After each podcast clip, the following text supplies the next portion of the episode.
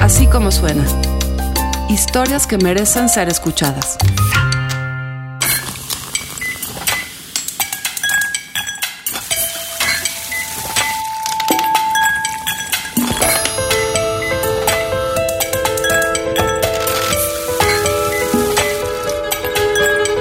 Esta es la historia de Julián Moreno.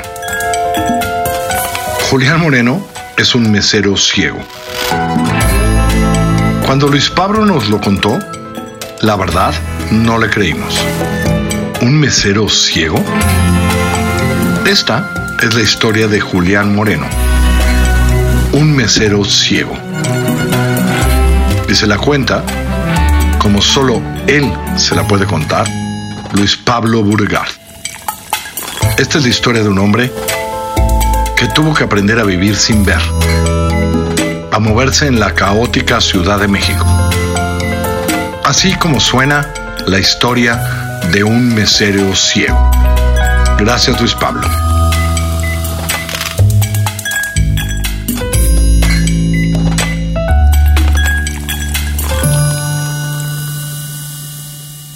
Las mejores conversaciones siempre llegan en la sobremesa.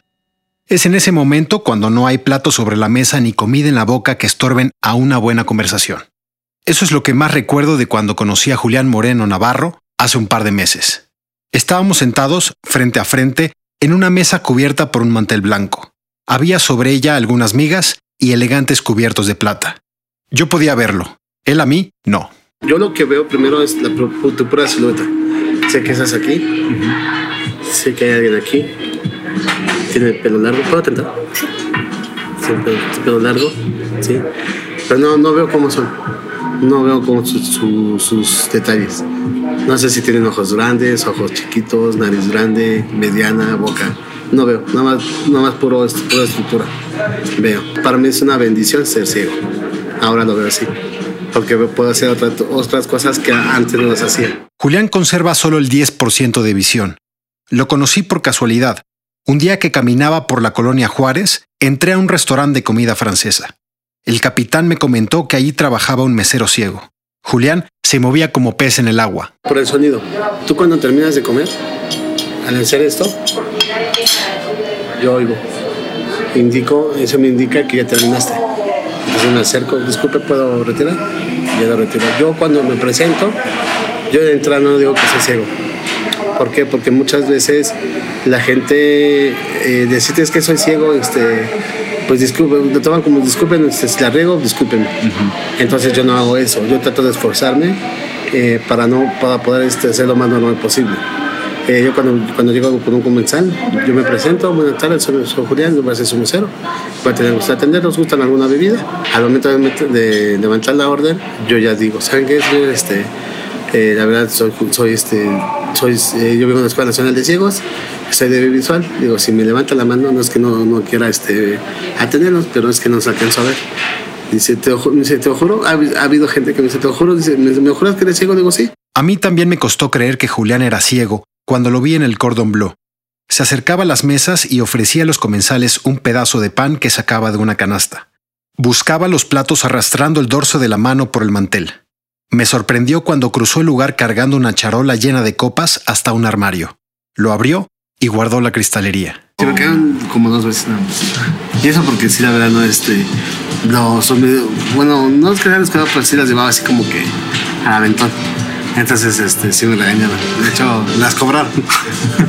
y ya te juro que no, no a hacerlo. Pues, y lo padre de aquí, que te tratan normal, te tratan. Eh, no hacen ninguna diferencia de que estás este, por ser ciego. A Julián le tomó un año memorizar cada detalle del sitio. No parece ciego porque sus grandes ojos saltones son una de las características más notorias de su rostro. No utiliza lentes oscuros ni bastón para moverse por el restaurante. Julián no nació ciego. Ha aprendido a hacerlo en cuatro años. ¿Cómo perdiste la vista, Julián? Eh, por una sobredosis de tiner. De, me drogaba yo. Eh, bueno, yo antes de que quedara ciego era una persona muy débil en cuestión de sentimientos.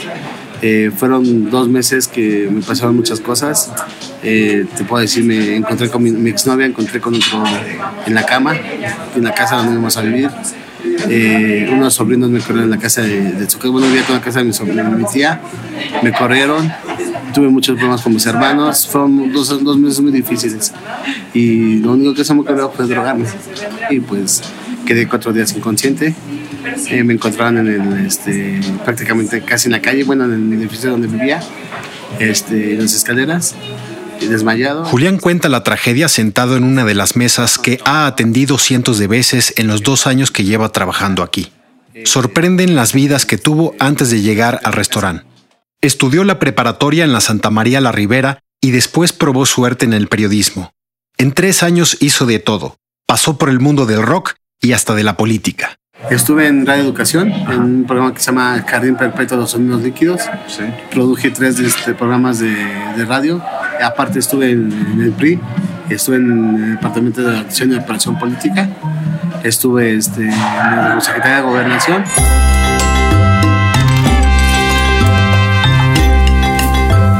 Julián era una piedra rodante que llegó de pronto a un taller de carpintería de un primo.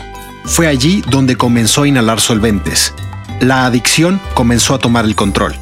Pensó que un trabajo nuevo lo alejaría de la droga. Encontró una oportunidad en un restaurante de mariscos y después como mesero en una compañía de seguros, donde estuvo trabajando varios años. La infidelidad de su novia le provocó una crisis en septiembre de 2013.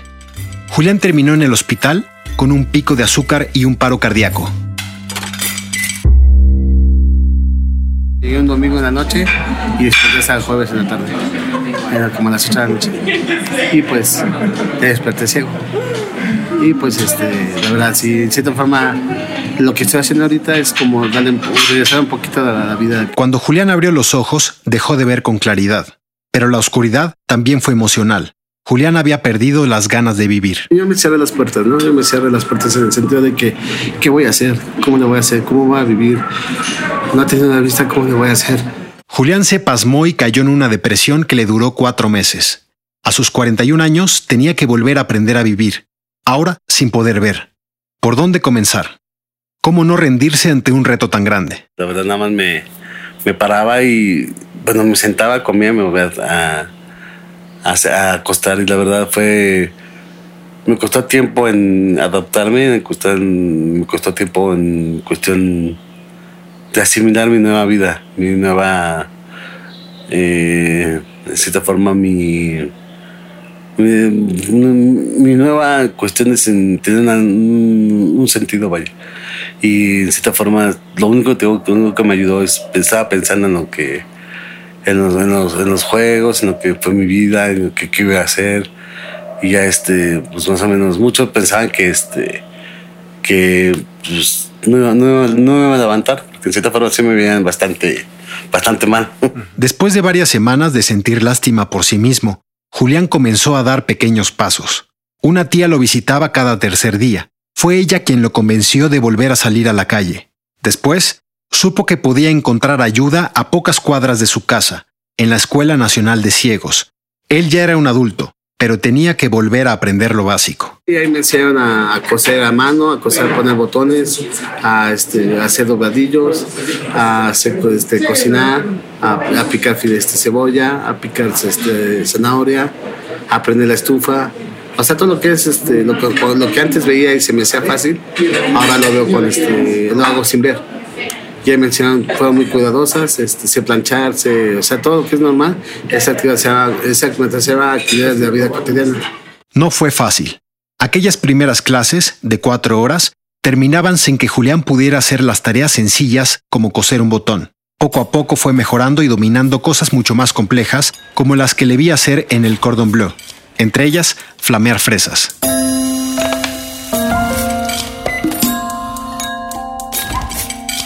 La segunda vez que vi a Julián fue un par de meses después de aquella charla en el restaurante. Las cosas habían cambiado mucho en su vida. El Cordon Bleu, el sitio donde Julián trabajaba, cerró sus puertas para siempre después de 13 años. Visité a Julián en su casa de República de Uruguay, en el centro. Era el mismo lugar donde lo encontraron tirado, casi muerto, y la misma habitación donde decidió vivir. Y veo aquí este los la decoración que tienes, tienes una estatua de, de Freddie Mercury, Sí, también de, de Kiss, ¿no? sí. Esos son mis grupos favoritos. Y tienes unas fotografías. ¿Las recuerdas? De hecho, las fotografías que están pegadas son una de, de Freddie Mercury, una de Paul Stanley, de la estrella, y creo que es este, una de Led Zeppelin. Y ya, ya creo que está una de mi mamá, algo así. Encontré a Julián de buen humor. No estaba preocupado por el desempleo. Había dejado de ingresar los cuatro mil pesos que le dejaba el restaurante. Ahora vende sándwiches.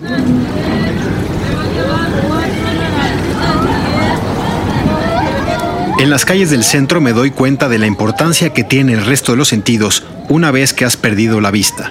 ¿Cómo aprendiste a moverte por estas calles? Pues de cierta forma con, con práctica. De hecho, este, con la técnica del bastón, digamos que el bastón que llevo ahorita la técnica de tres pasos de abanico.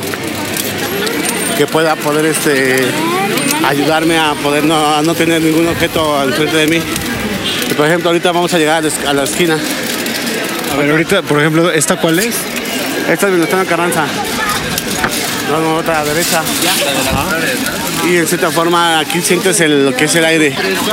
O sea, de cierta forma nos damos cuenta de- de- por el aire o por el, por el sol. Esta es Venustiano Carranza. La que sigue las cruces y vamos a llegar a Jesús María. No solo son el aire y el sol lo que llevan a Julián de un lado a otro sin necesitar de ayuda. La memoria es su gran guía en esta caótica ciudad. El restaurante lo ayudó a hacerla más fuerte. Debía memorizar todas las comandas que le pedían los clientes. ¿Y has vivido en el centro toda tu vida? De hecho, llevo apenas cuatro años. Llevo, o sea, vivir. claro, que antes vivías ajá. por. Pasamos, ¿verdad? Sí, pasa. Yo creo que hay un carrito de tacos. Ahí la birria, aquí la birria. ¿Ah, no? Ahí por los olores también me guío.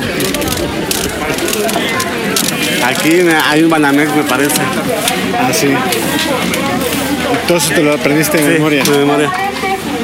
De hecho, para nosotros es eh, muy importante, por ejemplo, cualquier este, de cierta forma, cualquier cosa, por ejemplo, un Banamex, un taco de birria, un taco de un puesto de, de garnacha, algo así, para nosotros es muy importante para guiarnos. Ahora entiendo por qué te movías con tanta soltura en el cordon blue, Sí.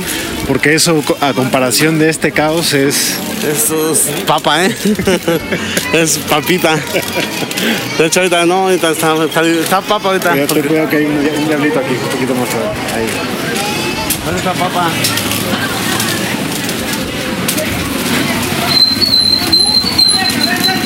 Realmente ahorita está papa, pero en diciembre sí se pone, lo que es noviembre y diciembre sí se pone medio, medio, medio complicado. A lo largo del camino conozco más a Julián. Por primera vez lo veo moverse en el mundo real, fuera del estirado ambiente restaurante. Entiendo por qué destacó en la clase de orientación y movilidad. También me cuenta sus puntos débiles que hicieron que tardara un año más en graduarse. Pero entonces el, el, el braille hizo que te atrasaras, Sí, digamos. Ajá. Sí, de hecho, este, mi alta, hasta yo no lo puedo leer, lo puedo escribir, pero no lo puedo leer. Y mi Y alta si es quieres, eso. agárrame el hombro porque es un desmadre.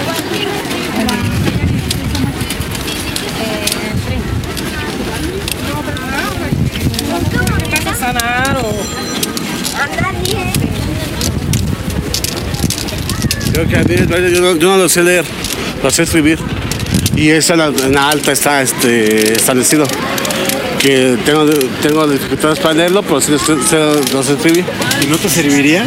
Sí, me, me sirve- me serviría mucho, pero me cuesta mucho trabajo. Más o menos para que te den la, la alta de braille en, en condiciones normales, tienes que leer 20 palabras en un minuto. Yo me tardé tres, tres palabras en hora y media. Tardamos más de 30 minutos en ir de casa de Julián a la Escuela Nacional de Ciegos, a solo 900 metros. Una persona que ve haría el camino en 10 minutos. Pero en el mundo de sombras de Julián, esto es una carrera de obstáculos. En la puerta de la escuela, Julián se encuentra a Lalo. ¿Y cómo fue que se conocieron? Este, nosotros, este, cuando yo entré, él ya estaba aquí y me tocó en la misma clase que él. ¿Qué clase? Nos tocó ICE. Ajá, lo que es el braille. Braille y Abaco también nos tocó juntos. nos tocó juntos y ahí nos conocimos. Estuvimos un año casi juntos. Este es el gimnasio. El gimnasio. Este es el gimnasio. Y aquí, bueno, lo que se puede ver son las, eh, las pelotas. hay unas pelotas. ¡Maestra! ¡Maestra Betty! ahí porque tengo tiradero. Hola, maestra. ¿Cómo está, maestra? Había pasado más de un año sin que Julián visitara su escuela. Está contento de estar de vuelta. Al menos eso es lo que deja ver la sonrisa en su cara. Aquí está nuevamente con los suyos, como explica Lalo. Básicamente este es el mundo de los ciegos, me decía un maestro de aquí. Básicamente. Aquí se mueven con libertad. Salgo del edificio solo.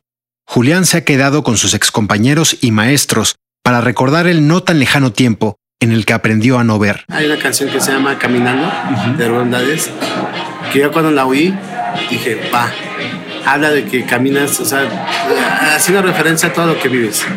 O sea, por ejemplo, todo lo que vives son decisiones, son, son experiencias que vives. Y en cierta forma, tú vives, si, si, si, si tomaste una mala decisión, ahí queda. No debes de, de atarte al pasado para poder, este, poder eh, quedarte ahí. Si ya tomaste mal, adelante. Tomaste una mala decisión, adelante, ya está tomada, pues ahora tratar de revertir ese tipo de sensación. En la calle, de vuelta en el caos de la ciudad, camino. Y es así caminando que me vino a la mente algo que Julián me dijo la primera vez que nos vimos. Cómo una canción le había devuelto las ganas de vivir, de cómo él, yo y tú también, probablemente, resolvemos los obstáculos que nos presenta la vida. Así como suena, es una producción de puro contenido. La productora general de Así como suena, la que hace que esto se oiga como usted lo oye, es Mariana Linares Cruz. El diseño sonoro y la mezcla, Hugo Santos. La música, toda original en Así como suena, es de Amado López. El sonido directo es de José Fernández Tanco. Así como suena, es un emprendimiento de puro contenido Sociedad Anónima, que somos María Scherer, Giselle Ibarra y yo. Yo soy Carlos Puch. Les recuerdo que estamos en Google Play, en iTunes, en la página así como suena.com y desde hace muy poco en Spotify móvil. Nos escuchamos en la próxima.